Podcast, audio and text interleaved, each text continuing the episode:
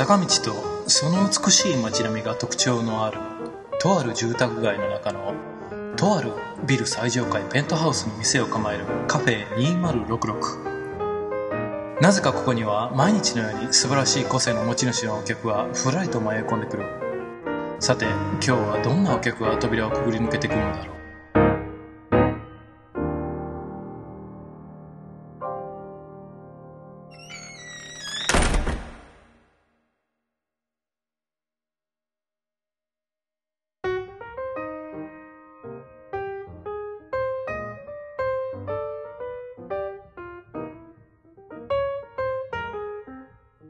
日本は日本のこれまでの携帯文化っていうのが結構、なんていうんですかね、特殊というか、あの、ある意味は、では、こう突出してるというか。そうですね。進んでましたもんね、海外が比べて。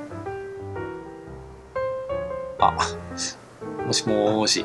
あ、もしもし。あ、もしもし、たまに切れますね、いきなり。あ、そうですか。まあ、あのー、すごい、あれですよね。日本は、ガラパゴスとかで言う割には、優れてるとは思うんですけどね、海外よりは。はいはいはい。すごく。だから、あの、日本はあまりにもこう、いろんなことをこう、もう携帯でやってたところに iPhone が、ね、入ってきたんで、結構だから、日本で洗練されたら、まあ、海外はどこ行っても強くなれるんじゃないかなって気がするんですけどね、iPhone は。あそうですね。なんか、日本で乗り越えりゃもうどこでも通じるんじゃないかっていう。はいはい。だからまあ、あれですよね。僕からしたらワンセグのあの オプションが出た時も、はい。そう、それ行くかって思いましたはいはい、正直な話。あれって割とあれなんですよね。あの、ソフトバンク独自開発みたいなんですよね。はい。その、なんか Wi-Fi の電波を使って、ですよね。無理くりワンセグを実現してる感じが。いや、頑張ってるなと思いました。なんかあのー、すごい懐かしいですよね、あの手法って。ああ、あ、なんか昔似たようなやつありましたっけ？あの、いや、あの、ワンセグってああいうことをやったのは多分あれが初めてだと思うんですけど、はい。昔 CD ウォークマンとかって、あの、はい、FM で飛ばして車の中で。あのノリ、あのノリなんですよ。僕、そうですね。あれ見た瞬間思ったのは、あのノリやなって思って。はいはいはいはい。カーオーディオで FM で聞いたあのノリやなっていう。はいはいはいはい。これはうまいなって思ったんですけど、はい。ただ、iPhone のユーザーでワンセグってどんだけいんの？言って。そうなんですよね。あの、えっ、ー、と、僕なんかは別にワンセグ見たいと思わないので、ですよね。あの iPhone の購入に全然あの抵抗がなかったんですけど、はい。もしかしたらでも、売れてるとしたら結構潜在的に、まあ、本当は、ワン、ワンセグ見えた方がいいっていう人は結構いるんでしょうかね。多分そうなんでしょうね。うん、中にはおられるんでしょうね。あとまあバッテリー、あれってバッテリー僕詳しくないんですけど、あれ、ワンセグ見てなかったらサブバッテリーとして機能するんですか？えっ、ー、と、ワンセグの機能とは独立かもしれないですね。あの、バッテレビバッテリーっていう名称ですよね。はい。なんか、まあまあまあ、ワンセグ見たらなんかあのバッテリーはほとんどワンセグのためのバッテリーになってるみたいですけど。はいはいはい。なんか、まあ、あれですよね。なんでこんなにワン iPhone の話やって まあ、結局あれなんですよね。でも、あの、なんやかん言って音楽のことに関しても iPhone でもすごい本格的なやつとか出てますよ。僕、iPhone、やっぱりす、すごいかもって思った。あの、レコーディング用のアプリケーションがあるじゃないですか、iPhone で。ああ、はいはいはい。すごい本格的な2000何歩するはい。やつああれ見たときに、はい。あ、え、ま、マジっすかって感じになって。はいはいはい。あれを見たときに、あ、そっか。先生、iPhone で電話機ちゃうもんなって思いましたもん、ね。はいはいはい。あの、ポケットコンピューターやもんなと。そうですね。本当に。あの、ねえ、なんかこう、でも、iPhone を見ると、本当に未来のなんかこう、あれですよね、あの、DTM みたいなはい。感覚を受けますよね。はい。これでいけるような気がするみたいな。はいはいはい。ライブも得てでそうですね。すよね。まあ今あのまあ音楽の話戻るんですけど、あのあれじゃないですか、ラップトップミュージック言うて、なってるじゃないですか。僕の知り合いって結構、はい。音楽の知り合いがまあ今でもいるんですけど、あの、そういう人のあのライブとか、まあたまに演奏してほしいとか言われたり、まあ見に来てとか言われたりして行ったら、はい。僕の知り合いってなんか結構なぜかそういう人が多くて、はい。ノートパソコン1台だけ持って、はいはいはいで、。それで演奏するみたいな、はい。そういう時代になってるじゃないですか。あれを見ただけでも当時は僕は驚いてたんですけど、はいはいはい。もうノートパソコンで全部いける時代やもんな、みたいなはい。思ったんですけど、でも島に iPhone だけでいけるんちゃうかなっていうそうですね。気もするんですけど、もしかしたら iPhone だけでやってる人もいるかもしれないですよね。いるかもしれないですね。今はこう、なんか限定的というか、あれなんですけど、あの、なんていうんですね。あの、あ、うまく言えないですけど、はい。今のラップトップだともはいう本当に全部できるっていう感じですよね。なんですよね、今は。ねはい。そこまでは言ってないですけど、ええはい。実験的に iPhone1 台でやるとかいう人はい、いそうな気がしますね。ですよね。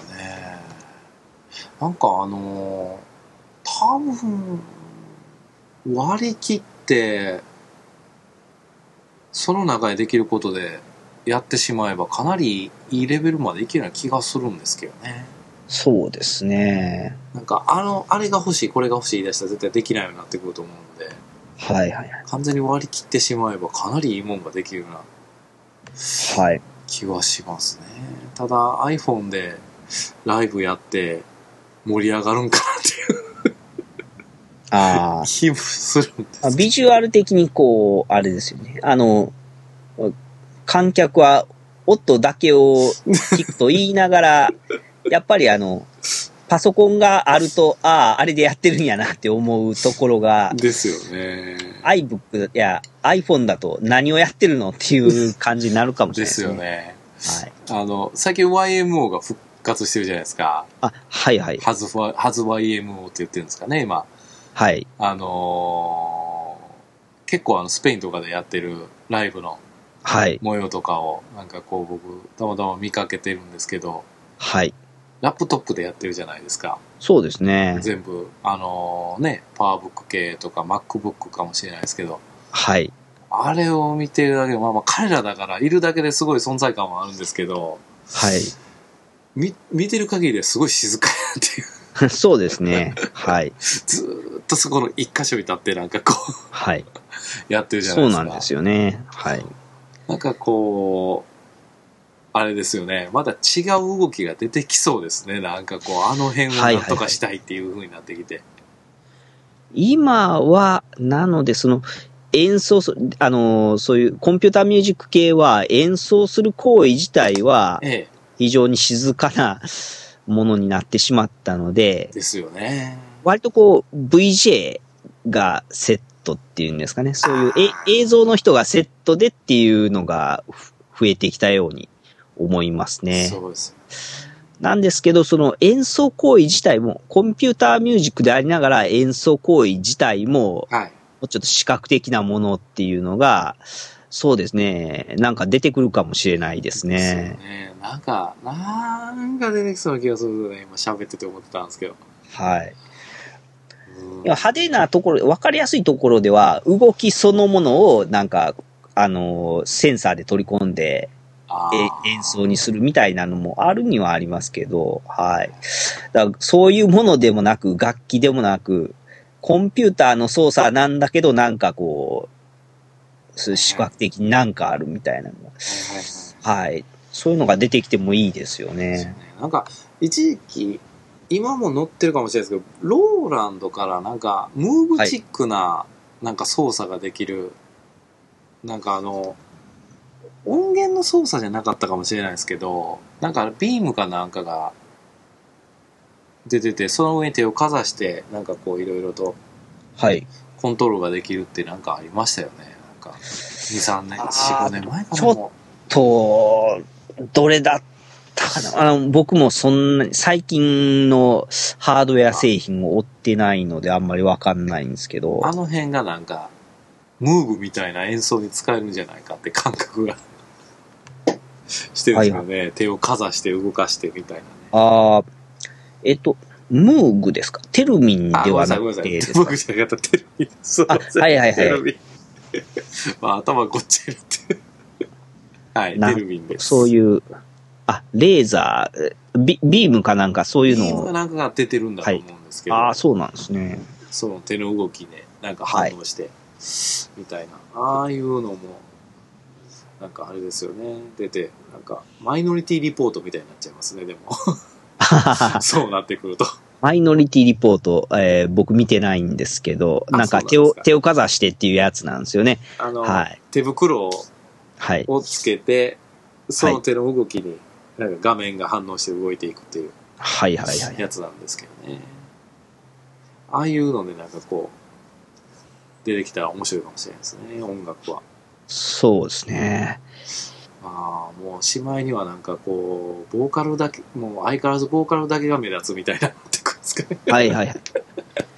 そこ、結構コンピューターミュージックのジレンマはあれなんですよね。あの、テープで流すのと、カラオケで流すのと何が違うのっていうところがそうです、ね。あるんですよね。はい。まあ唯一あの、リアルタイムで、はい。あれですよね、なんかこう、いじくって、はい。やっぱ音の変化はリアルタイムで作れるというところだけになってくる、そうなんですよ。ね。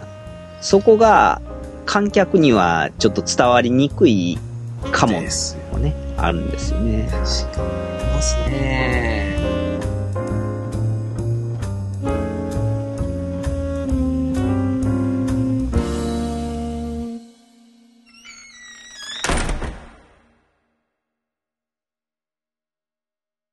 なんかすごくもうあの、すでになんかこう気がつけば現代の話になってたので、そうですね。はい。なんなんですが、じゃあ、あの、ちょっとなんかこう、今日はまったりとなんか、はい。マックと音楽について 話しましたみたいなはい感じの回になったんですが、はい。でも最後にちょっと質問としてもう長くなってしまったので、あ、はい。あの、松尾さんにとって、はい。こう、まあこれからの未来っていうのは、はい。どういうふうな感じのことを頭に描かれてるんでしょうあそうですね。まあ、し正直、こう、なんていうんですかね。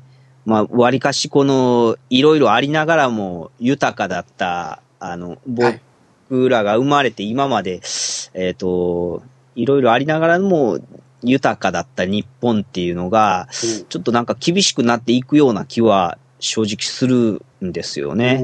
はい。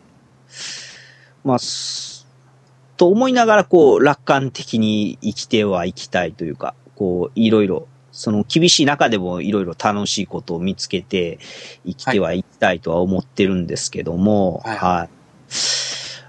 僕、あの、あの、会社でも、こう、あの、よく、将来像を描けとか言われて、あ、実はあんまり描けないんですよね。あはいはいはい。はい。っていうところがあって、はい。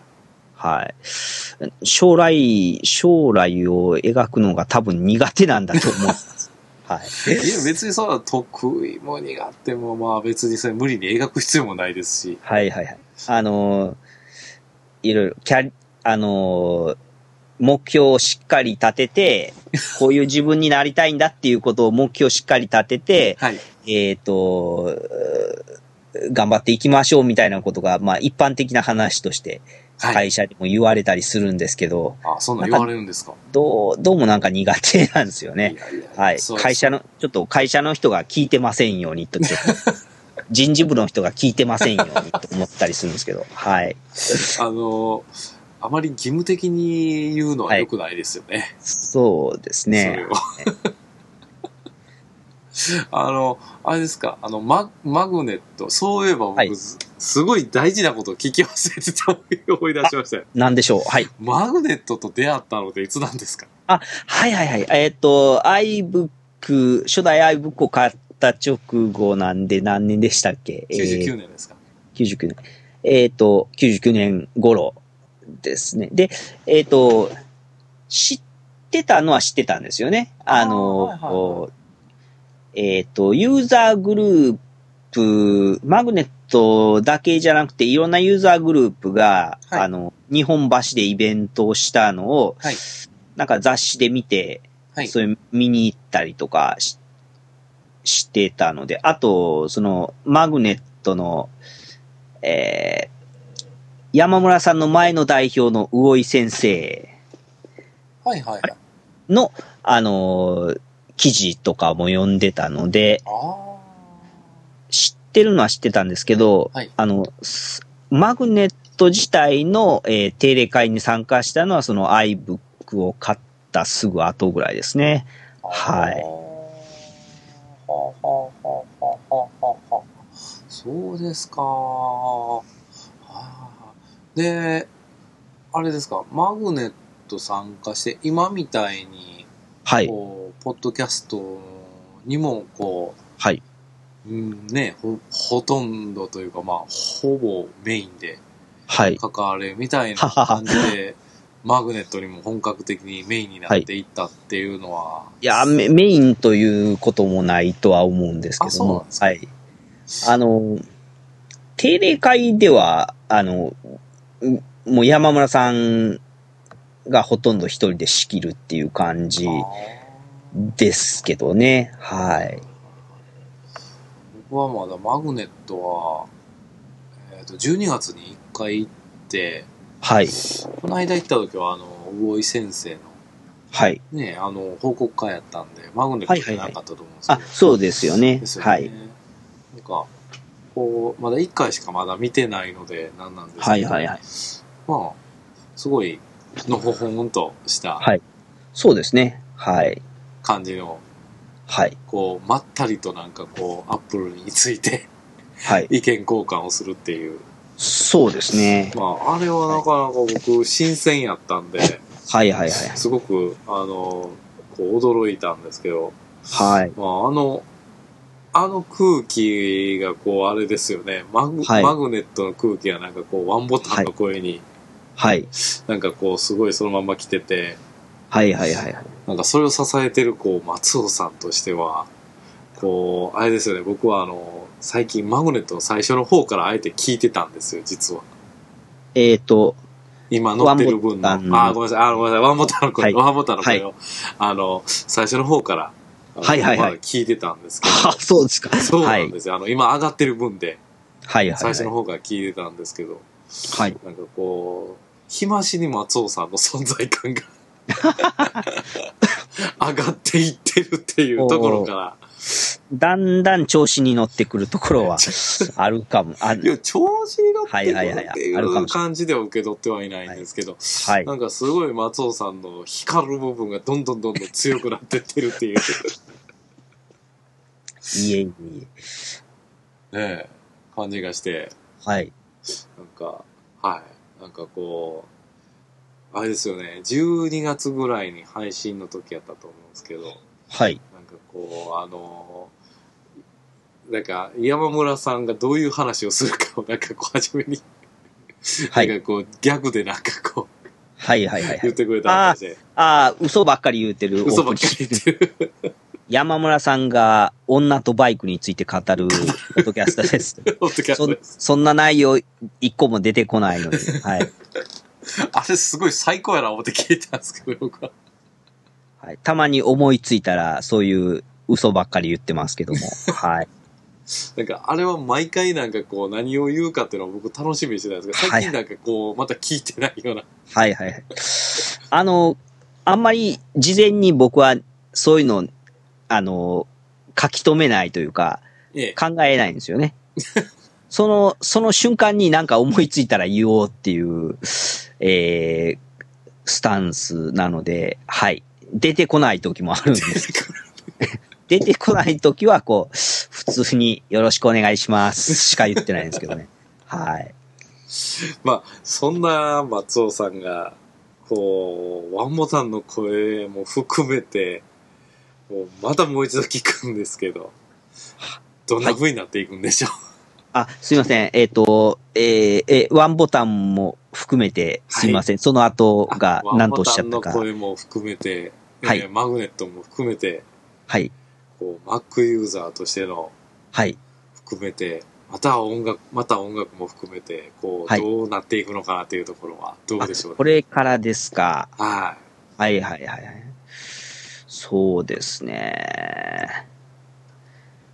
また、多分まあ、あの、お面白いことをやっていくっていうことだと思うんですけどね。本当にさっきの質問もあれです。これからのことって聞かれるとあんまり具体的に考えてなかったりするんですよね。いや、でもあれですよね。松尾さんはすごい才能ある人やし、いえいえその。瞬間に湧いてくるもので十分すぎるような気もするんですけどね。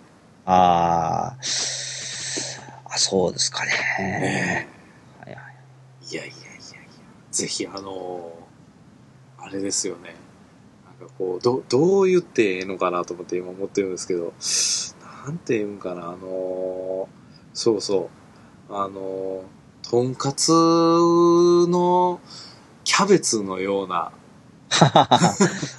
ないと、すごく、なんか物足りんというか、あなんかこうね、どう、どう言うんでしょうね。なんかこう、だ、どっちかというと、だしと言った方がいいんですかね、味噌汁の。はいはい。なんか味噌だけ入ってても困るみたいな。あなんかこう、そういう僕は松尾さんは存在だと。あ、ああ、な。なんかそう言っていただけるとなんか、いや、本当にそう思うん嬉しいですけどはいいや、僕はもうワンボタンの声が、あのこの1ヶ月間ほとんど聞けなかったんで、はい。すごくあの、欠乏症になってるんで、この間なんか、すごい98年の最後をやっと聞いたんですよ。はははは。そうなんです。これからもあの、楽しみにしてますので、ああ、ありがとうございます。ええもうぜひ、あの、なんだったら、あの、一回松尾さんだけの日があってもいいじゃないかって。もう、そうですね。あの、一人で、こう、ええまあ、結構山村さんの進行っていうのが、こう、ええちゃん、ちゃんとしてるところがあると思うんですけど、あ、そうなんですか。で、まあ、その上で僕は好き勝手喋っても、後で山村さんがちゃんと、あの、料理してくれるというか、編集してくださるので、はい。なので、こう、まとまりを失わずにいるのかなとかいうところもあるんですけどね。そこを僕だけがやって、どんな無茶苦茶になるかっていうのも面白いかもしれないです。はい。そうですね。まあ、あの、特にあの、僕はあのあれですね、あのタイムカプセルの、はいはいはいはい。はい。あの回は特に楽しみにいやー、あのもう、してますんで。もう延々脱線する、収録はもう特に延々脱線するんですけどね。はい。あ、そうですか。いや、いやタイムマシン。あタイムマシーンなんかでもあんま、あんまりコメントがついてないのがね、ちょっとね、なんでって思ってるんですけどね。はいはいはい。あー、どうなんでしょうね。あ、確かにタイムマシンよりもレギュラー放送の方がコメントが多い気もしますね。ですはいはい。なんでタイムマシーンの方にみんなつけないのっていう、いやー、どうなんでしょうね。思いますね。まあまあ、レギュラーもまあまあ楽しんで聞かせてもらってるんですけど、はいはい。まあ、あの、今度は90年ですよね。あ、えーと、そうですね。ですよね。あ、もうそろそろ配信ですかね、が言うて。90年は、えーっと、90、ちょっと収録はしたもののっていう感じですかね。まだ収録終わってないと思うんですよね。あ、そうなんですか。あ、はい本当にバラバラに撮った派なんですか。えーっと、その日のうちに撮れるときは撮るんですけど、あんまり夜遅くなるとまたじゃあ続き来週にしましょうか、みたいな。あの、ニュースニュース系は、あの、はいやっぱり今の話題なので、はい。その日のうちに撮っちゃうんですけど、あの、タイムマシーンの場合はちょっと分けて撮ったりすることも、はい、か。ありますね。そうですか、そうですか。いやいやいや、もうね、最近はすごい伸びたはるんで、ね、ワンボタンの声。あ、あの、えっ、と、登録さ登れるがかすごい伸びた。そうですね。はい。ねいや、本当に、あの、すごい、どんどん良くなっている番組だと。ああ、ありがとうございま。思ってますんで。はい。はい。まあ、あの、一度ぐらい、なんかこう、あの、出てみたいなという気もするんですけあど、、はいはいはい。まあ、非常になんかこう、あれですよね。あの、参加されてる方の多い番組やから、はいはい。まあ、またもう、あれですね、特にタイムマシーンとか、ね、いいかもしれないですね。ああ、僕山村さんに出てもらった時がもうほとんどタイムマシン状態やったんで、山村さんからもかなり、もう、脱線脱線でっていうような 話は少し伺いました。はい。もう、山村さんの収録をした直後になんかタイムマシンが始まったんで、もしかして、はい。やめられんようになって思って自分でややり始めはったのかあ、なるほどなるほど。一瞬思ったんですけどね。これは面白いわ、みたいな。っていうか、言ってた内容がほとんど僕と喋った時の内容とほとんど同じ内容に喋ってあったんで、そうなんですね う。わ、続き言ってはるような気がする思ったんですけど。お まあまあまあ、この調子で喋るとまたこのまま延々と言ってしまいそうで。はい。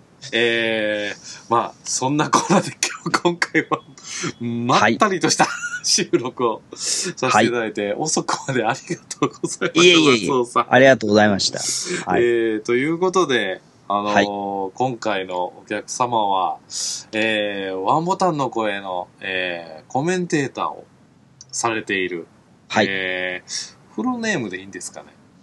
えっと、あ、一応、名字で松尾とはいいう。えー、それでは、はいえー、ワンボタンの声のコメンテーターをされている、はいえー、今日は松尾さんに、はい。えー、お客様で来ていただきました。い、や、はい松尾さん、まったりとした時間ありがとうございました。はい。はい。せん。ただ、もしかして、えっ、と、はいそうですね、上、あの、配信するときに松尾だと、ちょっと、あれですかね、な、なんやろうみたいな感じになりますかね。いや、あまあまあ、一応、構わないワンボタンの声のコメンテーターの松尾さんで言うたら、まあ、大体、まあ、知らない人でも通るとは思うんですけどね。はいはいはい。はい。あとは、あの、掲載するときに一応、何か、ね、あ顔写真か、何か代わりの動物か、アイコンか何かをって言ってるんで、はいはいはい。まあ、それをあ何になるかによってまたちょっと、はい。場合によっては、ちょっとこれは分かりにくすぎるってなったら、お名前をちょっと、はい。ちょっと考えてもらえないかっていうかもしれないですけど、まあ、できるはいだけ僕は、松尾さんで行こうと思ってますけど。あの、ももしも、えっ、と、松尾よりな、なんかもうちょっとあった方がいい場合は、はい。ま、松尾プリセットっていう芸名で、あの、マイスペースのページをやってますのあ、で、そうなんですか。そこ、そこに最近の音楽活動的なものを少し載せてたりするんですけど、あ、そうはないんですか。それはいいこと聞きました。松尾か、あるいは松尾プリセットでお願いします。えま一応ま URL を送っておきます。あ、そうなんですか。はい。ありがとうございます。あ、そうですか。マイスペースやったはるんですか。はい。あんまり、あんまりちゃんとやってないんですけど。いや、そんなん言うたら僕も全然、僕、あの、自分の音楽だけのポッドキャストやってますけども、全然更新も何もしてないです。そうですか。そうですね。うんはい。まあ、あの、遅くまで本当ありがとうございます。はい。どういたしおまして。疲れのところ、本当には申し訳ないです。い、いえいえいえ。はい。あの、あれですね、収録した音源とかまた、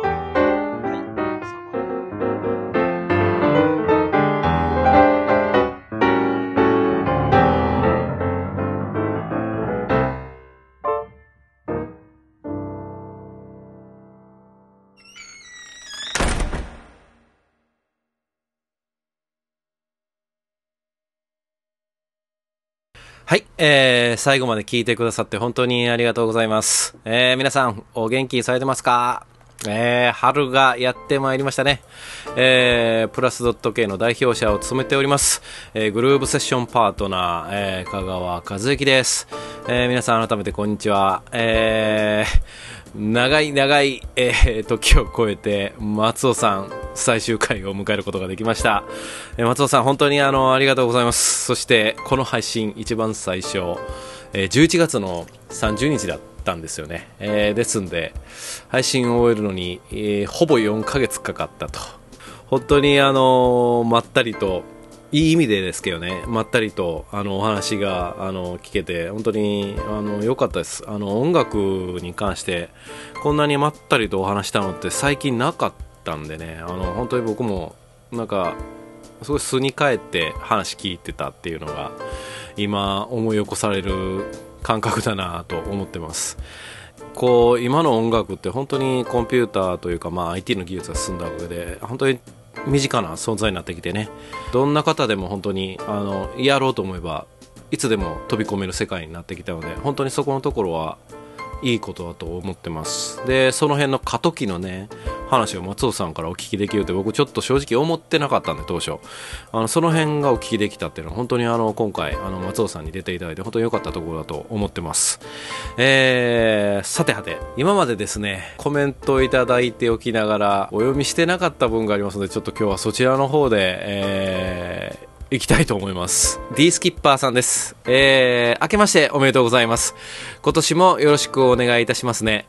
このゆったりした雰囲気のポッドキャストは寝る前の落ち着いて、えーいる時に聞かせていただいてます。最初の入りなんかとても好きです。笑い。えーこれからも応援してますよ。頑張ってくださいね。では、これにてドロッパーと読みましたが、ドロッパーはこういう読み方でいいんでしょうか。えーはい。ディスキッパーさん、ありがとうございます。明けましておめでとうございます。はい、4月目の前ですが、今年もよろしくお願いいたします。はい。えー、なんか寝る前に聞いていただいているということでね、ありがとうございます。なんか睡眠導入剤の効果でもあるんでしょうか、カフェ2066。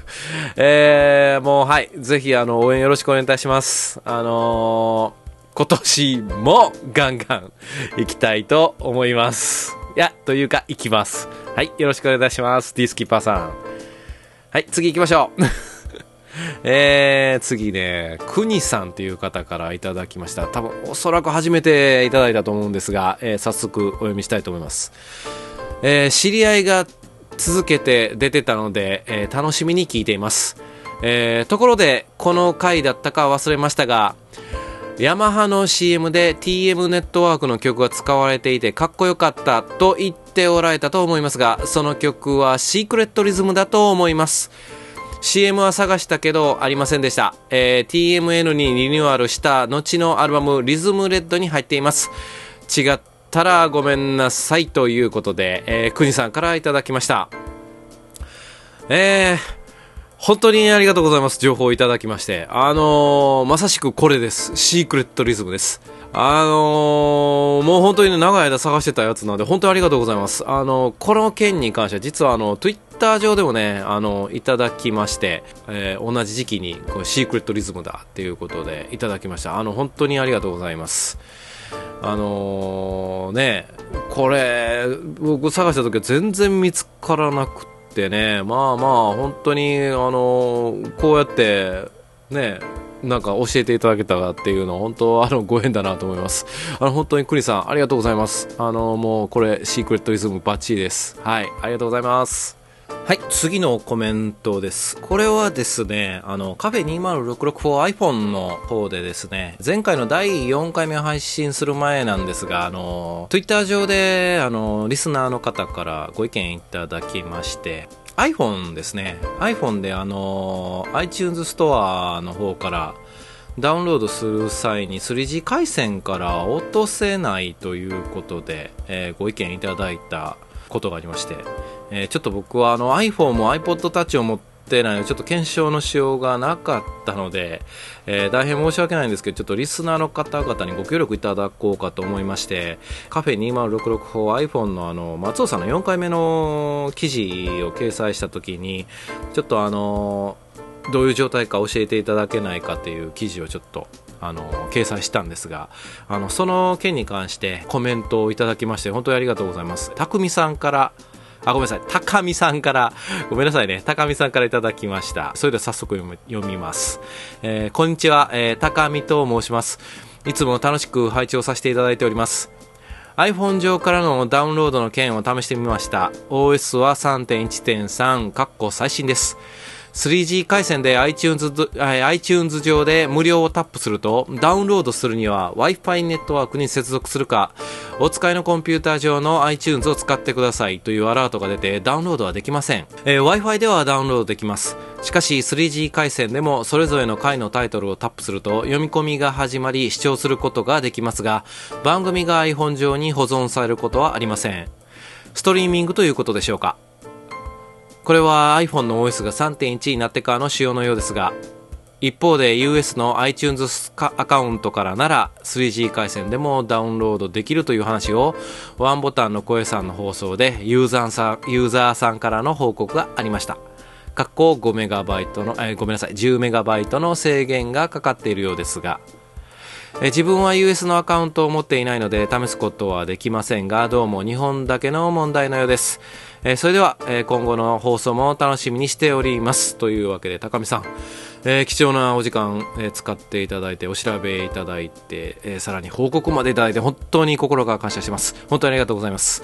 結局ですね、まあ、あのまあ、iPhone の OS が3.1になってからこう起こってる問題だっていうところがどうも、あの原因だなっていうところがまあ見えてきましてあの実は僕の方でも調べてたんですけどこれ同じような内容がまあずっとあの出てまして、まあ、これ以外ちょっと見つけようがなかったんですがあの今回ね高見さんからその US のアカウントなら大丈夫らしいっていう話をお伺いしたのこれ初めてだったんで本当にあの貴重な情報をいただきました。ありがとうございます、えー、あのぜひねわざわざちょっと 4iPhone っていう風にわざわざ分けて作ってってるぐらいなので、できればぜひ、あの、この件の問題、日本の問題みたいなんで、あの、ぜひ、解決していただけたらと、えー、思ってます。えー、本当にあの、高見さんの貴重なご意見のおかげで、本当にあの、かなり胸のつっかいが取れました。本当にありがとうございます。えー、というわけで、あの、また、あの、今後も、皆さんからコメントをいただきましたら、どんどん紹介していただきたいと思います。